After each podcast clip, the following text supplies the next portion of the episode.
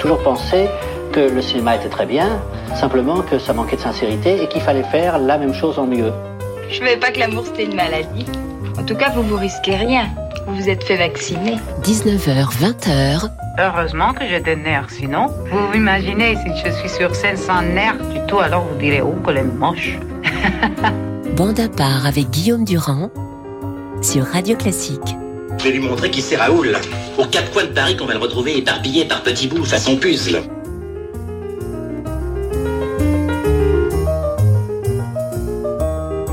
Voilà, bonjour à tous. Il n'y a que des Bernard Blier dans ce studio, Sylvain Faure, Carole Beffa et Marc Lambron, car nous avons décidé aujourd'hui tout simplement de faire la meilleure émission de radio qui n'ait jamais existé, et marquée par le saut de la détestation, ou plutôt du rire, parce qu'évidemment, il y a une énorme différence entre la beauté, le beau, et le bon ou le mauvais goût. Alors dans le registre, puisqu'il faut toujours s'adresser ou donner en exemple le sommet de l'État, voici un groupe qui porte un très très joli nom, il s'appelle Ultra Vomit, et ils se sont produits à l'Élysée en 2021, donc en présence du président de la République, avec cette fameuse émission avec McFly et Carlito, et c'est du heavy metal version souris verte, c'est absolument à chier.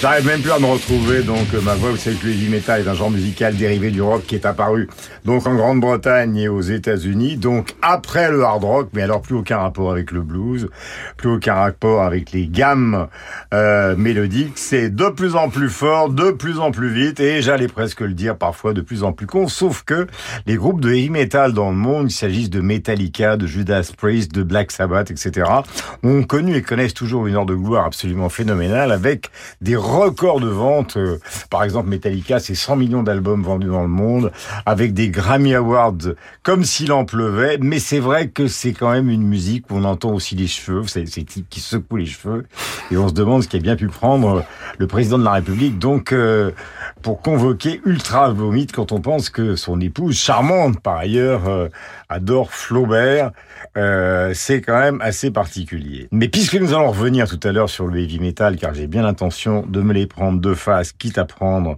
une gigantesque claque, je vais donner la parole à mon ami Marc Lambron, qui lui a une nouvelle tête de turc, euh, qui s'appelle Michel Sardou. Et voici cette chanson qui est un monument, il faut le dire, qui a été donc... Euh, ou en tout cas qui est sorti en 1971 et qui s'appelle Le rire du sergent. La folle du régiment, la préférée du capitaine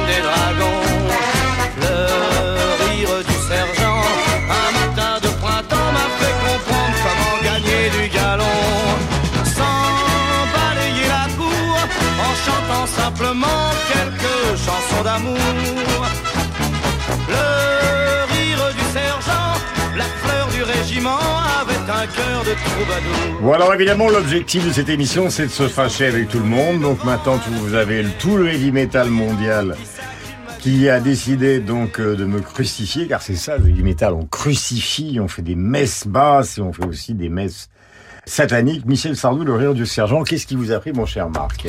Alors 1971 en effet, Jacques Revaux Yves Desca et Michel Sardou sur un album intitulé J'habite en France, ce qui est déjà un programme. Euh, alors je suis pas, pas faux. Hein. Total, non, je suis pas totalement allergique à Sardou parce que j'aime bien en chantant La maladie d'amour, il était là, il y a des belles chansons. Bon, alors on va essayer euh, par élimination de sauver cette chanson. Alors on pourrait dire Mhm. que Sardou était à l'époque un pionnier du queer en milieu contraint, c'est-à-dire l'armée. Euh, on pourrait dire qu'il met à jour une, une homosexualité occultée qui a été celle de- du maréchal Lyotet, de Laurence d'Arabie, et nous avons quelques exemples contemporains dont nous tairons les noms. Enfin, de quoi s'agit-il? Nous sommes dans la cour de la caserne avec la folle du régiment, c'est-à-dire le sergent, qui aurait été promu en fricotant avec le capitaine des dragons. Ce qui est d'ailleurs erroné, car dans le corps des dragons, il y a pas, le grade de sergent n'existe pas. C'est c'est maréchal des logis. Bon, alors je n'y arrive pas, parce que euh, c'est franchouille, c'est ce rythme d'Orphéan, c'est beauf. Et d'ailleurs, j'ai regardé, Michel Sardou, au fil du temps, a effacé du répertoire cette euh, chanson. Que vous avez réexhumé, donc, pour le plaisir. Parce que, que Sardou nous écoute forcément dans par- sa voiture. parce que l'époque lui fait honte et il est bon qu'il le sache et d'ailleurs il le sait. Euh, voici maintenant José Carrera. C'est une sorte de. Alors, ça monte très lentement, hein, dans Bande à part, mais vous allez voir qu'on on va atteindre des sommets tout à l'heure, notamment avec Carole Beffa qui désingue l'un des musiciens les plus célèbres de l'histoire de la musique. Et parmi ce- les interprètes de ce musicien, des interprètes qui sont eux-mêmes euh, les plus célèbres de l'histoire euh, du piano. Mais attendez un petit peu. Car voici pour Sylvain Faure, José Carreras, qui est un garçon timide, hein, il faut bien le dire, qui est un ténor exceptionnel Timide et adorable. et adorable, et qui chante Maria, donc en studio, sous la direction du sublime Leonard Bernstein. Le problème, c'est que ce Leonard Bernstein est totalement insupportable. Maria. The most beautiful sound I ever heard.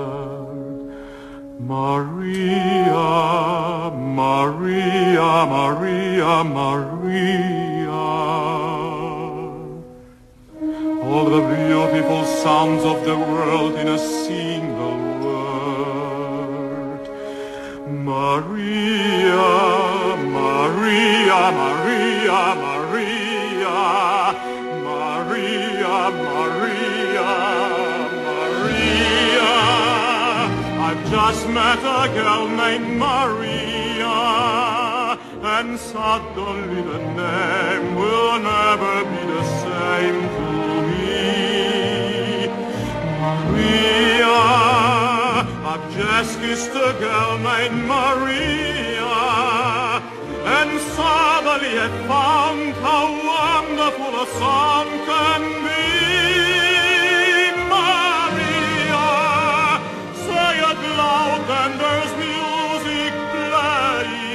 Alors les gens qui ont écouté euh, Sylvain Ultra Vomite et Michel Sardou se demandent quel est le sous-texte ou les intentions de Sylvain Faure pour considérer que ce morceau célébrissime, chanté par un ténor célébrissime, vous exaspère d'une manière euh, profonde. Mais ce qui est génial, c'est qu'en fait, c'est Bernstein lui-même qui espérait qu'un jour son œuvre soit chantée par des chanteurs d'opéra. Il a essayé, il a enregistré, donc avec euh, José Carreras, cette version opératique, avec Kiri Tekanawa. Et en fait, il y a une vidéo YouTube que Philippe Gaume a fait passer, que, où on voit... En Notre bien-aimé producteur. bien aimé producteur, où on voit Bernstein s'exaspérer sur le pauvre Carreras qui simplement n'arrive pas à chanter cette, euh, cette musique parce que c'est trop lent, c'est trop opératique, c'est trop lyrique, c'est trop maniéré, c'est mal prononcé, c'est pas en rythme. Et on l'entend là, mais en fait, au fur et à mesure que la mélodie Oui, il fait de la barque en se déploie, c'est épouvantable. On dirait un- une chanson vénitienne ou quelque chose comme ça, mais certainement pas, certainement pas le personnage. Et en fait, à la fin, euh, Bernstein baisse les bras et laisse cet enregistrement sortir, et cet enregistrement qu'on trouve encore, hein, où il y a aussi, on entendra tout à l'heure, une Kiri Tekanawa épouvantable. Enfin, tout est épouvantable. Et en fait, ça, c'est très intéressant. Ça montre que le compositeur lui-même s'est complètement trompé sur la faisabilité ou l'interprétabilité de son œuvre par des chanteurs d'opéra. Voilà. Et c'est d'un mauvais goût épouvantable. Eh bien voilà, c'était donc le troisième baston de ce numéro tout à fait particulier de bande à part. Mais quelquefois d'ailleurs, on, on- peut détester des choses qui sont absolument magnifiques. C'est ce que Solaire s'appelait il y a des années la guerre du goût. Alors par exemple, prenons le cas euh, qui me touche particulièrement, qui est celui d'Edith Piaf. Je ne vais pas vous raconter sa vie. Elle va de misère en triomphe, abandonnée par sa mère, abandonnée par sa grand-mère, des biberons au vin rouge. Pendant la guerre, euh, elle se réfugie dans un bordel où elle est du côté de la rue Lauriston. Euh, vous comprenez de quoi je veux parler. Elle est accusée d'ailleurs euh, d'une grande proximité avec euh, le chef de la Gestapo française, Henri Lafont, et avec les officiers allemands qui traînent dans ce lupanar, donc qui se trouve dans la rue aujourd'hui, rue Paul Valéry. Mais ce n'est pas pour clore euh, l'affaire politique autour euh, d'Edith Piaf que j'ai choisi cette chanson. Piaf a collaboré avec de très nombreux auteurs-compositeurs français extraordinaires comme Aznavour, euh, comme Moustaki, comme Montand, avec qui elle a eu une histoire, vous le savez. Mais c'est à Hambourg, c'est quand même assez pénible. C'est à Hambourg, à Santiago, à Whitechapel. C'est à à Santiago, à Rotterdam ou à Frisco. Hello, boy. You come with me? Amigo, te quiero mucho. Liebling, komm da mit mir.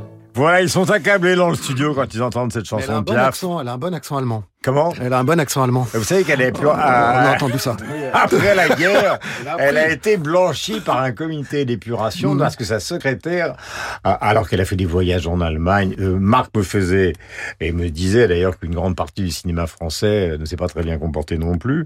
Mais c'est vrai qu'elle elle a parfois franchi les bornes euh, du haut de son mètre 47, mais elle a été euh, totalement blanchie à Libération, notamment à cause de l'amour que lui portait sa secrétaire qui a amené des tas de documents pour qu'elle mène une vie tranquille et qu'elle connaisse cette carrière, car après la guerre, elle a eu une carrière internationale phénoménale au Carnegie Hall. Elle s'est produite à Los Angeles, c'était devenue la star, la, la- la môme euh, célébrée donc par Marion Cotillard dans le film que tout le monde connaît. Mais je trouve cette chanson détestable alors qu'elle a fait des chansons absolument magnifiques. Mais les Français, d'ailleurs, sont sous, les chanteurs français sont souvent assez mal à l'aise avec le, le, le côté polyglotte. Et, et- et Piaf avait une grande amie qui était Marlène Dietrich, qui, elle, précisément, excellait dans la, la- la changement, de, le changement de langue dans une même chanson. Et Piaf n'y arrive pas. Non seulement on n'y arrive pas, mais en plus, quelquefois, quand on a trop de voix par rapport à Marlène Dietrich, qui avait justement une voix, euh, comment peut-on dire? Petit filet. Un petit filet, et ce petit filet donne un charme justement euh, au fait de passer d'une langue à l'autre, alors que hurler, euh, et puis effectivement c'est vrai, redisons-le encore une fois, aussi, c'est un- c'est oui, bah, c'est la chanson réaliste, la chanson réaliste. Alors On maintenant, avec un orgue de barbarie dans la rue, quand même, sans micro, au départ. Exactement. Euh, on l'a découverte au coin de la rue Troyon à Paris. C'est comme ça qu'elle a commencé euh, sa carrière. Maintenant, vous allez assister à un numéro qui va être très difficile, évidemment, à supporter pour les auditeurs de radio classique qui aiment la musique classique. Car le dénommé Carole Beffa, qui écrit des livres, comme Sylvain, et comme Marc Lambron, a décidé de vous expliquer pourquoi il n'aime pas Beethoven, et pourquoi il n'aime pas donc euh, les versions qu'il vous propose, qui ont été tout simplement enregistrées par Martha Argerich au piano, dirigé par Ozawa pour la première, et par Christian Zimmermann au piano, avec le Philharmonique de Vienne, dirigé par Leonard Bernstein en 1998. Décidément, ça fait deux fois pour Bernstein. Donc Beffa, il est très courageux, il va assumer dans un... Attention Tais-toi, car c'est une dictature ici. Voici d'abord la fantaisie chorale, et c'est Martha Argerich. C'est vrai ou c'est faux? Non, c'est vrai. Ah. En revanche, en revanche, je, je vais l'expliquer. Tous ces interprètes sont excellents et sont excellents dans cette œuvre. Mais ce sont les C'est œuvres. normal que je vous provoque. Et c'est tout à fait. Il le faut. Il le faut. Fantaisie chorale. Beffa déteste.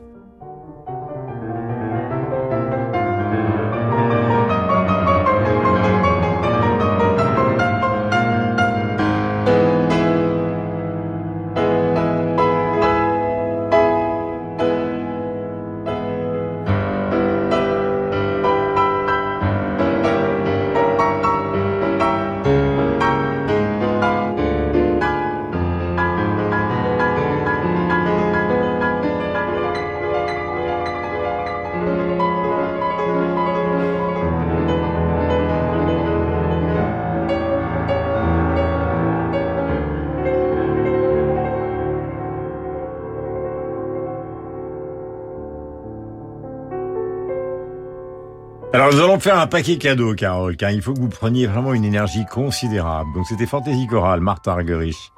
Avec Ozawa, voici maintenant le premier mouvement du concerto L'Empereur. C'est quand même pas n'importe quoi pour ceux qui l'écoutent souvent sur l'antenne de Radio Classique. Avec Christian Zimmermann au piano, pour l'instant c'est juste. Ça date de 1998 et le camarade Carole est là avec trois couteaux sous la table, qui est en train d'aiguiser lentement et il va sortir pour massacrer Beethoven.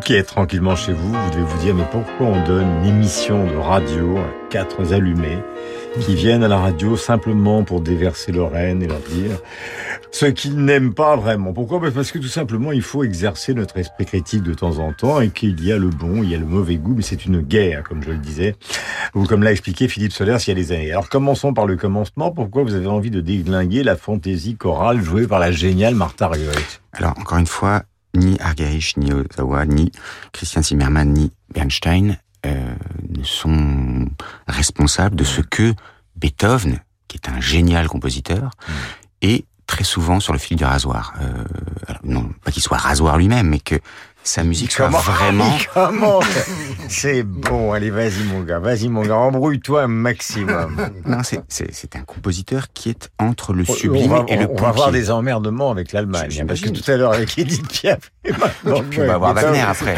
on va avoir Wagner. Euh, on a même un Jean-Chrétien Bach un peu plus tard. Alors, Oui. pourquoi Ah, Je le déteste, lui. Euh, bon, c'est compliqué. Il y a- il y a- vous avez euh, Beethoven qui peut être le génie euh, Mm. absolu du développement, le génie de la mélodie. Prenez le concerto pour violon, par exemple. Mm. C'est absolument sublime. Le premier mouvement a un thème admirable. Le deuxième a des thèmes absolument euh, magiques. Mm. Euh, on est en- au paradis en permanence. Et là, dans ces deux œuvres, Alors. vous avez une forme de lourdeur absolue. L'harmonie est d'une pauvreté affligeante, mais vraiment affligeante. On a l'impression que, que le compositeur improvise sans aucune inspiration. C'est-à-dire que Beethoven devait avoir les doigts sur le clavier, il savait pas quoi faire, et il, il, il, euh, il enchaîne les accords minables avec une septième de préparer minute. tout. Enfin, c'est, je sais pas, Vous allez vous retrouver sur Twitter, vous allez vous retrouver sur Facebook, vous allez vous retrouver. Alors, sur Instagram. C'est- Non mais continuez, Je- allez je on précise va encore. remettre, on va remettre avec Diane cette partie qui vous fait particulièrement vomir, puisque nous avons commencé avec Ultra Vomit. C'est le moment où le piano s'exprime. Alors là, c'est, c'est pas de la composition. Vous avez l'impression qu'il improvise, quoi. Ça change parce que d'habitude c'est Boulez qui en prend pour son avec des femmes. mais pas par moi. Non, non, non, c'est, ça que vous détestez, Un, infini respect pour, pour euh. Non, Euh, non. C'est ça que vous détestez. Alors, écoutons bien. C'est-à-dire que il, il plaque un accord, euh, il donne un vague signe euh, à l'orchestre pour que l'orchestre lui-même, euh, je sais pas, nous assène ces harmonies effroyables. Y y il y a quelque chose comme il n'a pas compris la différence entre le grand, le grandiose et le grandiloquent. On Voilà, est, on est dans le grandiloquent. c'est grandiose, c'est une virtuosité exceptionnelle. Je dirais une chose, c'est que dans l'em- dans l'empereur, il y a un côté Liberace. Ouais. Il, y a un, co- il y a un côté Las Vegas. C'est ça- du plagiat par anticipation de Liberace. Saint- D'accord. Saint-Ludwig qui nous écoutez, euh, vous qui êtes au paradis. Voilà encore la plus grande vanne effrayante qui a été. Mais ça m'étonne pas parce que c'est une teigne, ce Lambron, avec son côté euh, académicien machin. Mais non, j'ai- Liberace Mais j'ai de l'oreille, j'ai de l'oreille. Liberace Beethoven. Et alors l'empereur, donc qu'est-ce qui- parce que genre, l'empereur c'est- un monument pour la plupart des gens qui nous écoutent. Oui, le deuxième mouvement, on est au paradis, c'est un, c'est un pur chef-d'œuvre, mais je trouve qu'il y, a- il y a là encore une lourdeur dans le premier.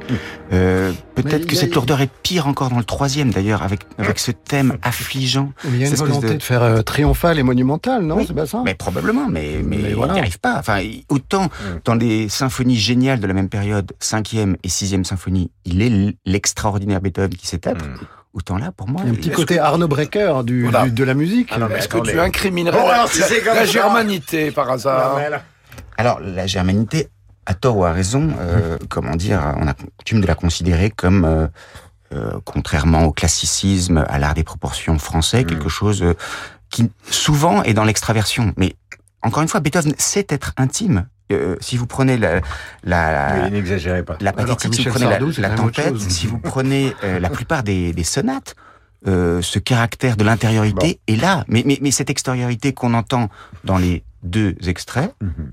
Euh, que vous venez d'entendre, chers auditeurs, c'est insupportable. Bon, c'était insupportable. C'est le problème des introvertis qui jouent les extravertis. Peut-être. Ah, mais alors ça, voilà Tu une seras pendu à Nuremberg. Voilà une formule. Alors moi, j'ai j'ai décidé, puisque vous avez l'intention effectivement de réunir euh, et de définitivement euh, foutre en l'air, il n'y a pas d'autre mot, donc ces relations franco-allemandes qui sont le sel de l'Europe, je vais en rajouter un coup, euh, avec le 18e enfant euh, de Jean-Sébastien Bach, le célébrissime Jean-Chrétien Bach, qui nous a donc euh, composé un concerto pour clavier et cordes numéro 5, donc avec Anastasia Inchunina au piano, ça date de 2012, et je retiens mon jugement.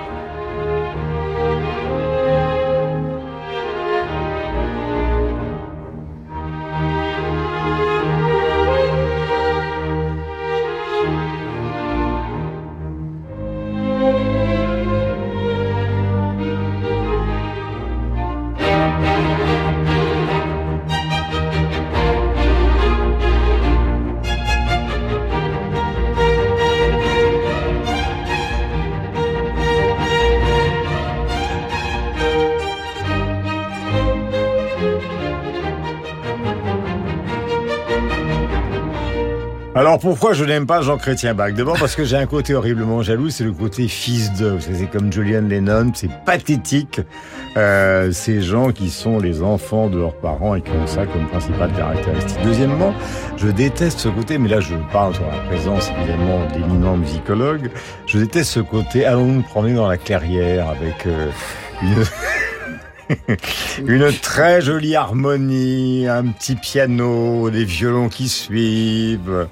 Euh, ce concerto pour clavier et cordes, numéro 5, c'est vraiment euh, le sommet de l'insignifiance quand on pense que, effectivement, avec Jean-Sébastien, il y a le fondement de tout ce qui a fait euh, la somptuosité ou tout ce qui fait encore la somptuosité de la musique classique. Mais là où je suis très inquiet, c'est que nous avons fabriqué chacun de notre côté une liste de ce qui nous exaspérait et on vient d'enchaîner Edith Piaf et la commençons tout avec deux Beethoven, Jean Chrétien Bach et qu'est-ce qu'il a choisi Marc Lambron, C'est pas concerté, c'est ça qui tout est- seul dans son coin, c'est Captain Biffard d'Achon. Attendez, parce que Guillaume Durand, il, Dachau il aime, Blues. Guillaume Durand aime le déjeuner sur l'herbe, mais il n'aime pas le bucolique à la bac. Oui, oui, oui.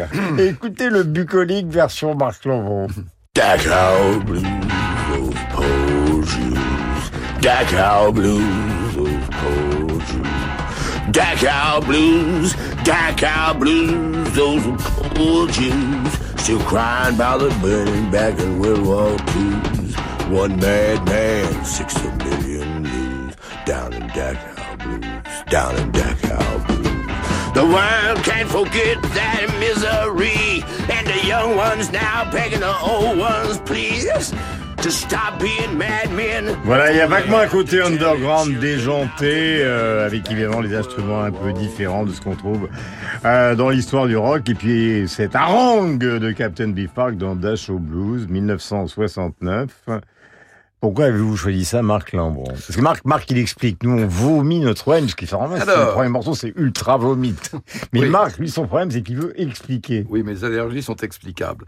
Alors, euh, Captain c'est- il s'appelait Don Van Vliet, 1941-2010. Bon, c'est un personnage estimable. C'est Moi un, aussi, c'est hein. un, c'est un esprit expérimental, cultivé, courageux, précurseur, qui mariait du rock blues avec l'esprit dada et le free jazz. Il connaissait l'Europe. Alors, on considère, on considérait que son chef-d'œuvre en 1969, c'est Troutmas Replica, produit par Zappa, qui est un disque de déconstruction Qui, lui, absolue était un génie. absolu, comme vous l'avez entendu, qui va inspirer d'ailleurs le punk ou des groupes comme Perubu ou Residence. Le problème, c'est que c'était un double album, 1h20, qu'on nous prescrivait d'écouter religieusement, et à la fin, vous l'avez entendu, par accumulation, c'était un vrai supplice.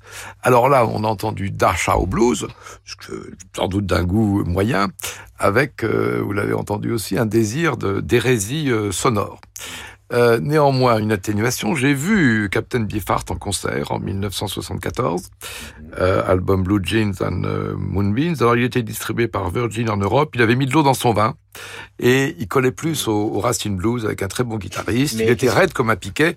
Un côté Tom Waits, donc là, c'était assez probant. Mais c'est un côté Prince Harry, parce qu'il y a eu aussi ça euh, dans une partie du rock anglo-saxon. C'est-à-dire que comme il s'était bien comporté pendant la guerre, c'était le cas, le cas de Bowie, c'était le cas de beaucoup de musiciens euh, anglais, ils se sont permis euh, des limites justement que nous n'oserions franchir avec l'Allemagne sur scène. Euh, C'était ça ou c'était euh, Alors, simplement la, eh ben, la- la alors grosse là, farce? Puisque vous me poussez dans mes retranchements, peut-être que je préfère quand même Captain, Captain Beefheart à Meghan Markle. Il y a, il y a tout de même plus de substrat, plus de culture euh, et plus de blues. Eh bien justement, puisque vous parlez de ça, là, on va faire une espèce de pause euh, en appelant Chet Baker à la rescousse dans un des plus beaux titres qui existent dans le registre de la délicatesse, My Funny Valentine, ça date de 1954. My funny Valentine, sweet comic Valentine, you make me smile with my heart. Voilà le magnifique et délicat Chet Baker, grand héroïnomane devant l'éternel, grand joueur de trompette aussi devant l'éternel. Euh, personnage cassé, personnage magnifique et qui a beaucoup inspiré l'esthétique d'un photographe que vous connaissez tous, en tout cas ceux qui écoutent Radio Classique, qui est Bruce Weber, parce qu'il était très très beau quand il était jeune, et puis après il est devenu une sorte de beau déconstruit, pour employer un mot atroce, à la mode. Ce titre célèbre donc, d'acte de 1954. Nous allons Guillaume Durand, vous êtes tellement effrayé par le nihilisme de cette émission que vous éprouvez le besoin de l'adoucir par une beauté passagère. Voilà, mais pas du tout. Je pense que le nihilisme euh, n'est pas du nihilisme, c'est justement la bataille, euh, je le disais tout à l'heure. Le beau, c'est quelque chose de totalement académique. La beauté, c'est ce que nous recherchons. Ce sont deux choses différentes. Je parle sous le contrôle de gens beaucoup plus intelligents que moi. Je ne sais pas ce que vous en pensez. Mon cher Sylvain, ne soyez pas trop discret. Mais il y a une différence entre le beau et la beauté. Et puis alors, le goût, c'est un troisième registre. Parce qu'au fond, on peut aimer des choses épouvantables. Euh, c'est un problème tout à fait personnel. On ne peut pas aimer des choses épouvantables.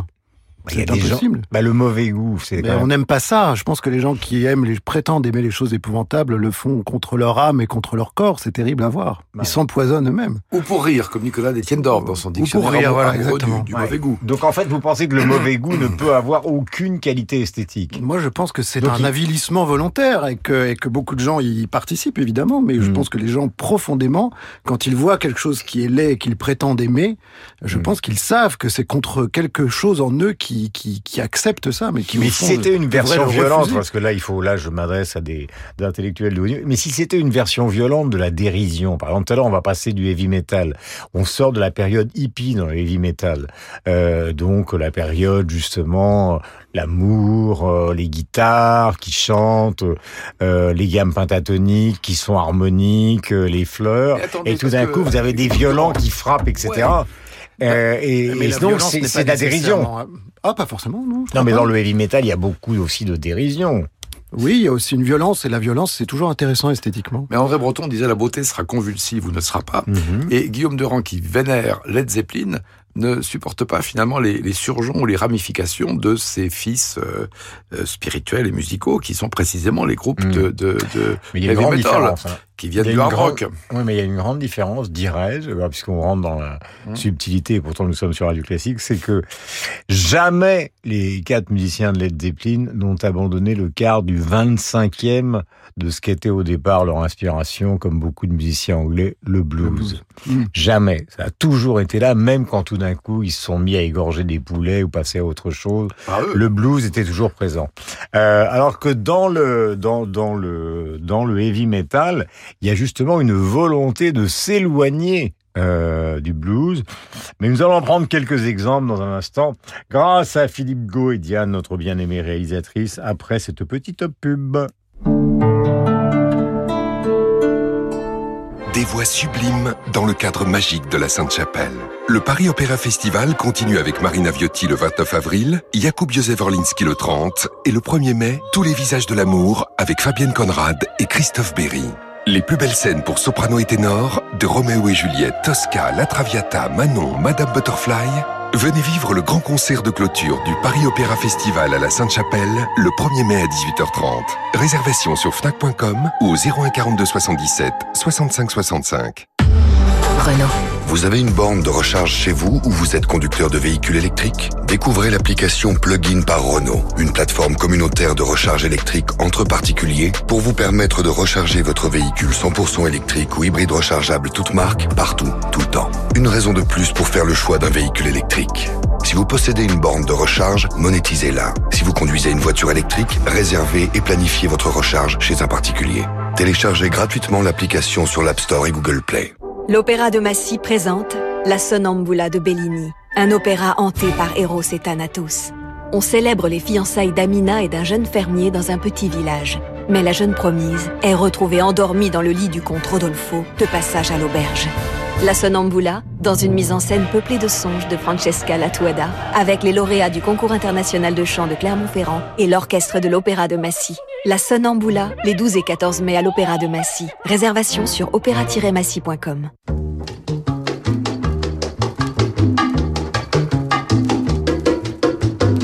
De ma peinture, je dirais que mon œuvre picturale est une grande catastrophe. C'est pour ça que ça paraît paradoxal que d'un côté je pensais que je suis le plus grand génie, et de l'autre côté que ma peinture est très mauvaise.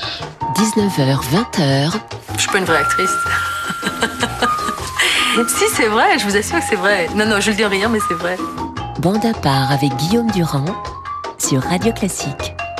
Vous voyez Sylvain, euh, je vous rappelle que nous sommes avec, euh, bien évidemment, sous la houlette de Philippe Beau et de Diane, notre réalisatrice, avec Sylvain Faure, Carole Beffa et Marc Lambon. Quand on vient entendre Salvador Dali, il est un peu... Lui, il joue sur les deux tableaux, parce qu'il y a quand même des tableaux de Dali qui sont profondément atroces. Oui, Enfin, mais lui, c'est un génie du kitsch. Alors, c'est- encore autre chose. Moi, je pense que là, il y a la Et le kitsch et le mauvais goût, c'est pas pareil. Mais je- bah, c'est ce qu'on disait tout à l'heure. Le, c'est le kitsch, c'est la, le mauvais goût avec la dérision. C'est-à-dire, c'est le mauvais goût qui sait qu'il est de mauvais goût. Peut-être d'ailleurs qu'en effet, comme le heavy metal. Mais le kitsch, c'est il y a, il y a, il y a de l'intelligence dans le kitsch.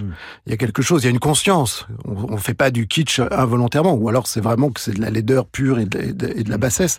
Mais chez, chez Dali, il y a de ça. Il y a une, y a le kitsch comporte toujours une part d'humour, je crois. Enfin, j'espère. Il est en écart ludique avec lui-même tout le temps. Tout le temps. Et il adorait la peinture de Meissonnier et fondamentalement tout ce qui a fait la grandeur de la fin du, du 19e siècle. Il a détesté ça en disant qu'au fond il adorait la peinture académique, c'était ce qu'il y avait de mieux euh, et que les autres n'avaient strictement aucun intérêt. Comme nous avons une sorte de liner euh, brutal, euh, il faut savoir que euh, un groupe par exemple comme le groupe de métal suédois qui s'appelle Sabaton et qui vient de se produire un peu partout dans le monde vient d'éditer un album de chansons. Alors c'est là qu'on revient justement à l'ambiguïté totale. Donc ça bastonne comme vous pouvez pas imaginer. En première partie, il y a un groupe japonais qui bastonne encore plus. Jamais vu des gens qui jouent aussi vite, mais tout le temps la même chose.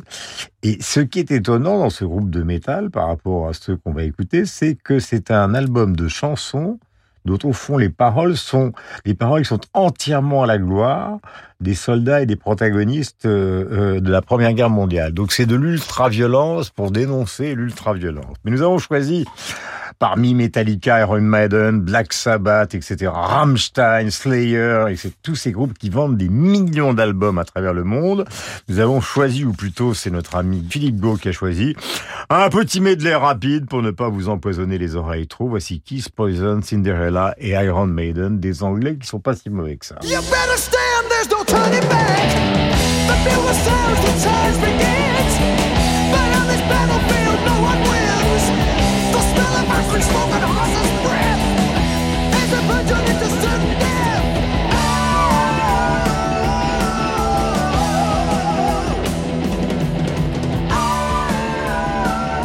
Alors au début on a commencé gentil, c'est presque du hard rock, mais avec Iron Maiden ça accélère, histoire de tuer Carole Beffa qui lance au studio.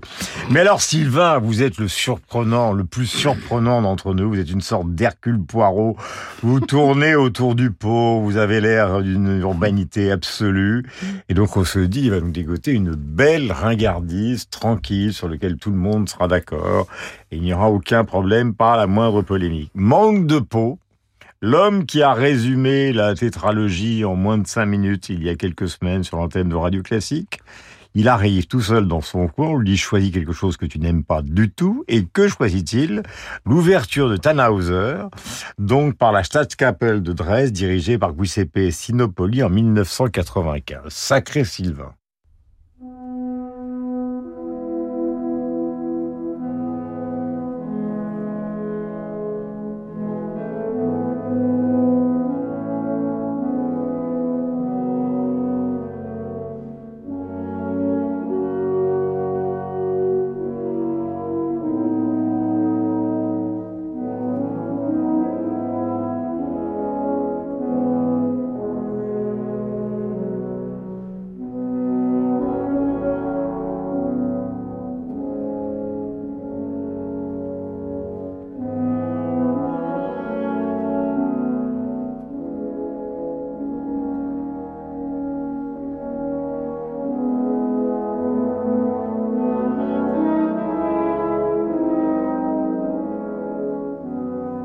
On continue à écouter, bien évidemment, cette ouverture, mais je, pour l'instant, Marc Chambon trouve ça sublime. hein. Donc il va falloir que Sylvain Faure s'explique.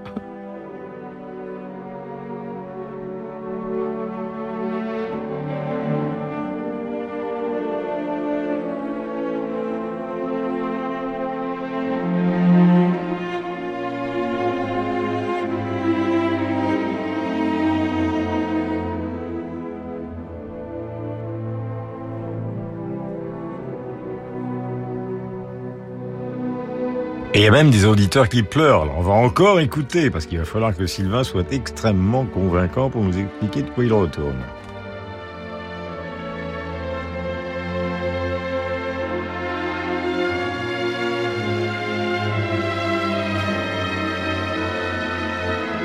Voilà cette ouverture de Tannhauser. Donc euh, Sylvain est avec Carole, celui qui connaît mieux, peut-être même Sylvain encore plus l'histoire de l'opéra, même s'il est beaucoup moins musicien que n'est évidemment Carole Beffa, voire même pas du tout. Maintenant, mon cher Sylvain, il va falloir vous expliquer pourquoi cette ouverture de cet opéra célèbre euh, vous fout les boules. Parce que pour moi, c'est vraiment euh, l'irruption dans la sensibilité euh, européenne du sentimentalisme teuton? Et, et qui a, et qui a quand même, et qui a quand même, et qui a quand même, reparti. qui a quand même beaucoup abîmé, qui a, bi- qui a abîmé Allô, l'ambassade d'Allemagne.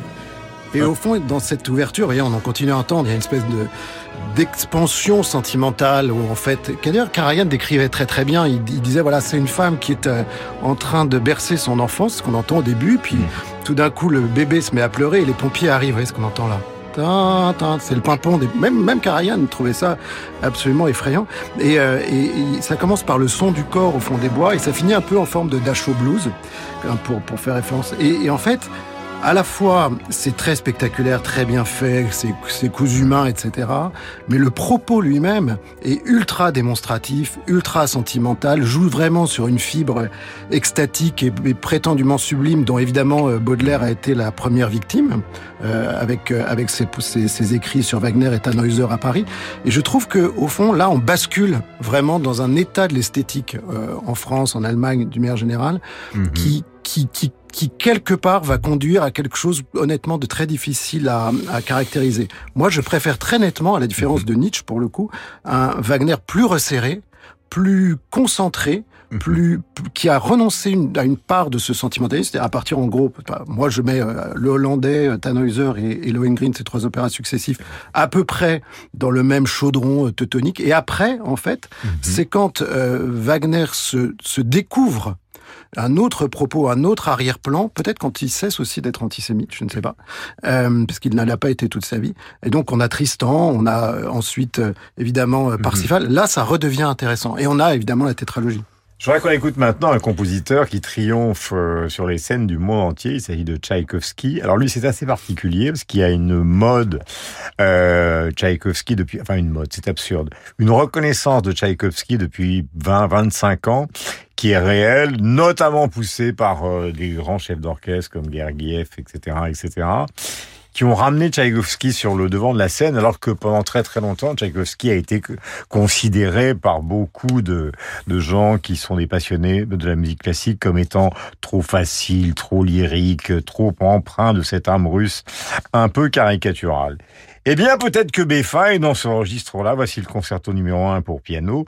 Et c'est Lang Lang avec l'Orchestre de Paris, euh, qui est dirigé par Pavo Jarvi. Nous sommes en 2015.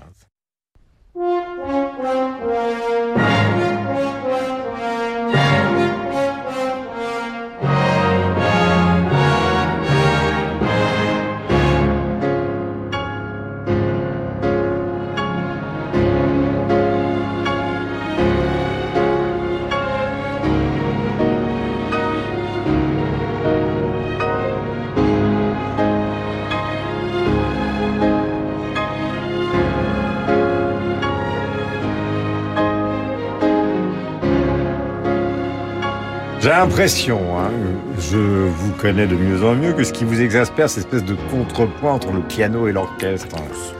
Oui, non, enfin, alors c'est compliqué parce qu'on a affaire à un thème dont on ne sait pas trop s'il est sublime ou s'il est pompier. C'est toujours la même chose. Quand on, est euh, à la frontière du grandiose et du grandiloquent, c'est compliqué. Euh, effectivement, Tchaïkovski, c'est le compositeur pathétique par excellence. Mais en grand boulésien que je le suis, comme vous, vous le savez, je considère que euh, on a affaire là à... Ironique, hein, pour ceux qui nous écoutent, bien évidemment. Ah, ça, je ne sais pas. Non, non, je pense que c'est un, un grand chef d'orchestre. C'est vrai. Dans On a- Ravel, notamment. Voilà. On a affaire à euh, une musique, je sais pas, qui, qui est là pour nous être assénée qui est un peu euh, donné au marteau-piqueur, et c'est pas vraiment l'interprétation de Lang Lang qui est en jeu. Euh, Bavoyavi est un, est un excellent chef aussi. C'est plutôt que ce compositeur génial qui est Tchaïkovski, qui euh, écrit Roméo et Juliette, dont l'ouverture est parmi les, les, les plus belles choses qui aient jamais été écrites dans l'histoire de la musique, euh, dont le trio euh, est sublime, dont euh, Onegin, euh, la Dame de Pique et tous les ballets sont des chefs-d'œuvre absolus. Eh bien, euh, là, il est d'une lourdeur qui n'est absolument pas celle, euh, au contraire, euh, de, de cette musique tout en dentelle de, euh, je sais pas, la, la danse de la Fédragée dans Casse-Noisette, par exemple. On, on est à l'opposé, c'est-à-dire qu'on a non pas affaire à, à cette musique que euh, Lucien Rebatté, euh, collaborationniste et, et musicographe, Décidément, on s'en fout. C'est une émission, Désigné- qui- cette émission vous est présentée par Jean Moulin, Guillaume. Non, il, il parlait par de- le réseau Nord, le réseau Sud, nous sommes dans le Vercors et tous les autres sont des affreux. Bon, Est-ce qu'il aurait été germanisé à l'occasion, euh, Alors, Tchaïkovski en tout cas, ce qui est vrai, c'est qu'un compositeur qu'on considère comme germanique parmi euh, les compositeurs de sa génération, Anton Rubinstein, pour qui il a écrit ce concerto, euh, trouvait ça d'abord, lorsqu'il il était sur le point de le créer, absolument épouvantable. Rubinstein a fini par changer d'avis lorsque l'œuvre qui ne lui était plus dédiée l'a été à Hans van Bülow et euh, on a affaire effectivement euh, à quelque chose d'un- peu curieux. Il faut arrêter d'accabler l'Allemagne. Je vais accabler la France avec Hector Berlioz, la symphonie fantastique Marche au supplice par le Symphonique de Montréal. Alors avant d'écouter de la musique dirigée par Charles Dutoit. Quelques éléments importants. C'est une déclaration d'amour pour une femme qu'il n'a pas encore rencontrée, d'où évidemment les critiques qui ont fusé après. C'est un témoignage particulièrement narcissique et exhibitionniste dans lequel ce cher Hector se met en scène en dehors d'avoir été l'image de billets euh, de l'époque du franc. L'inspiration, c'est le Faust de Goethe, découvert récemment dans la traduction de Gérard de Nerval.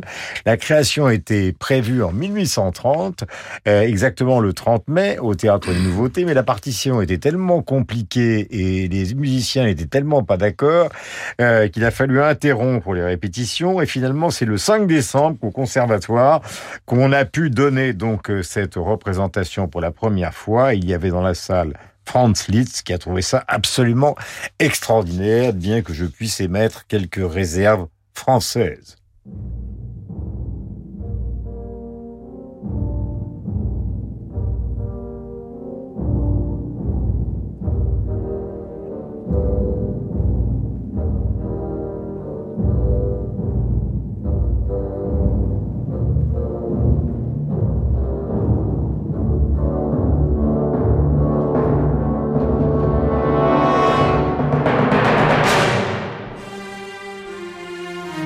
Berlioz, qui a souvent été comparé euh, par la critique méchante comme une sorte de sous-Wagner. Alors pour moi, le problème, c'est les jours avec ou les, jours sans avec Berlioz. C'est ça la, la, particularité. Tout à l'heure, on, on, disait il y a des choses qui sont grandiloquentes, trop grandiloquentes. Euh, Berlioz, c'est vraiment une question d'humeur. C'est-à-dire qu'il y a des jours où vous trouvez que cette symphonie, euh, dans sa progression, est quand même une réussite absolue, puis d'autres jours, pour des raisons qui sont totalement liées à l'humeur, eh bien, on a tendance à considérer que quelque chose ne va pas sans qu'on puisse vraiment donc le définir. Ça se joue avec 15 premiers violons, 15 secondes, 10 altos au violoncelle et 9 contrebasses. Peut-être que c'est ce côté peut-être exhibitionniste euh, de celui qui a créé et qui se met en scène dans cette symphonie qui finit par exaspérer peut-être, dirais-je. Mais je voudrais qu'on aborde, avant de terminer cette émission... Ça s'intitule Marche au supplice, quand même. Absolument, Marche au supplice. Poser une petite question à nos amis, c'est la nécessité de la critique, quand même. Parce que c'est vrai qu'on fait une émission en s'amusant et en, faisant dans la provocation, mais il y a quand même une nécessité dans tous les domaines littéraires et aussi dans le domaine de la musique classique ou du rock and roll, du jazz, de, de la critique qui est de plus en plus ténue. C'est-à-dire que on a l'impression que maintenant tout le monde trouve tout bien et c'est ce qui devient très compliqué parce que les gens sont noyés dans une espèce de, de musique d'ascenseur répétée dans tous les domaines euh, qui fait que plus rien de fort ne s'exprime. C'est le cas de le dire Sylvain Fort. Oui, parce qu'en fait, la, la, critique suppose la comparaison, la comparaison suppose la culture. Et donc, euh, si on n'a pas de mémoire et pas de culture, en fait, c'est difficile d'avoir un avis comme ça, sui generis, sur n'importe quelle chose Alors, de livre. On va dire que ce sont des prétentieux, la bande de Durand. Mais non, mais c'est simplement le fait d'y passer du temps. En pas fait, il y a, il y a- il y a rien de prétentieux. C'est le fait d'y passer du temps, parfois des années. Euh, en l'occurrence, dans la musique, d'écouter, d'écouter encore et de ne pas écouter toujours la même chose. On peut écouter autre chose que du classique. C'est ça. Quand on revient au classique, on a aussi l'oreille qui s'est ouverte. Mm. Et, euh, et en fait, aujourd'hui, ce qui me frappe beaucoup, c'est que dans la critique, qu'elle soit musicale, littéraire ou cinématographique, c'est rarissime de trouver une comparaison. C'est-à-dire de dire, voilà, euh, je sais pas, moi, Hitchcock n'aurait pas fait un plan comme ça parce que c'est pas comme ça Mm. que, voilà. Et, et c'est à force d'avoir cette espèce de courte vue que la critique s'appauvrit. La critique, la critique du tous les type qui films a- d'Hitchcock ne sont pas géniaux. Absolument, mais la, la critique consistant à dire j'aime, j'aime pas, ça n'a aucun intérêt. Ce qui est intéressant, c'est la mise en perspective. Voici Kerry Kenawak qui chante Gershwin de Man I Love, Marc Lambron. Someday he'll come along, the man I love, he'll be big and strong, the man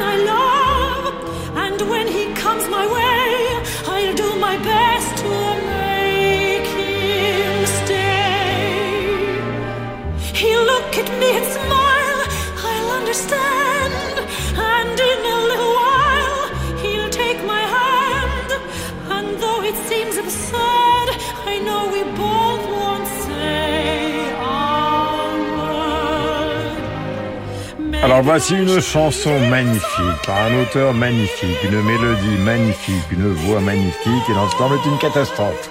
Oui, alors c'est écrit par Gershwin, enfin les deux, George et Ira en 1924 pour une comédie musicale, Lady Be Good avec pour Fred et Adèle et d'ailleurs la chanson sera disjointe parce qu'elle ne correspond pas à l'ensemble de l'œuvre. Bref. Euh, 1987, voici Kiri Tekalawa. Euh, immense chanteuse, mais elle rejoint ce qu'on disait tout à l'heure sur José Carreras. Et d'ailleurs, elle était dans la, la version de West Side Story, c'est-à-dire cette maladresse à tout le moins des, des stars de l'art lyrique lorsqu'ils en viennent au jazz. Et là, vous avez entendu, c'est exactement ce qu'il ne faut pas faire, c'est-à-dire c'est une emphase et étrangement une emphase essoufflée. La, la diction est très, est très euh, hachée et ce qu'elle rate, elle rate des choses, elle rate Broadway, elle rate le groove, elle rate les possibles racines klezmer de la musique de Gershwin, elle rate le fil qui allait de, de, Gershwin à Harlem. Donc, je vais aussitôt procéder à un exorcisme en vous disant, écoutez, vous avez le choix, les versions de Billie Holiday, Ella Fitzgerald, Lena Horne, Etta James, Sarah Vaughan, Dina Washington, mais TSK, tout sauf Kiri. Jean-Sébastien Bach, La Passion selon Saint Mathieu, orchestre Philharmonia dirigé par Otto Klemperer en 1961. C'est une allergie signée Sylvain Faure.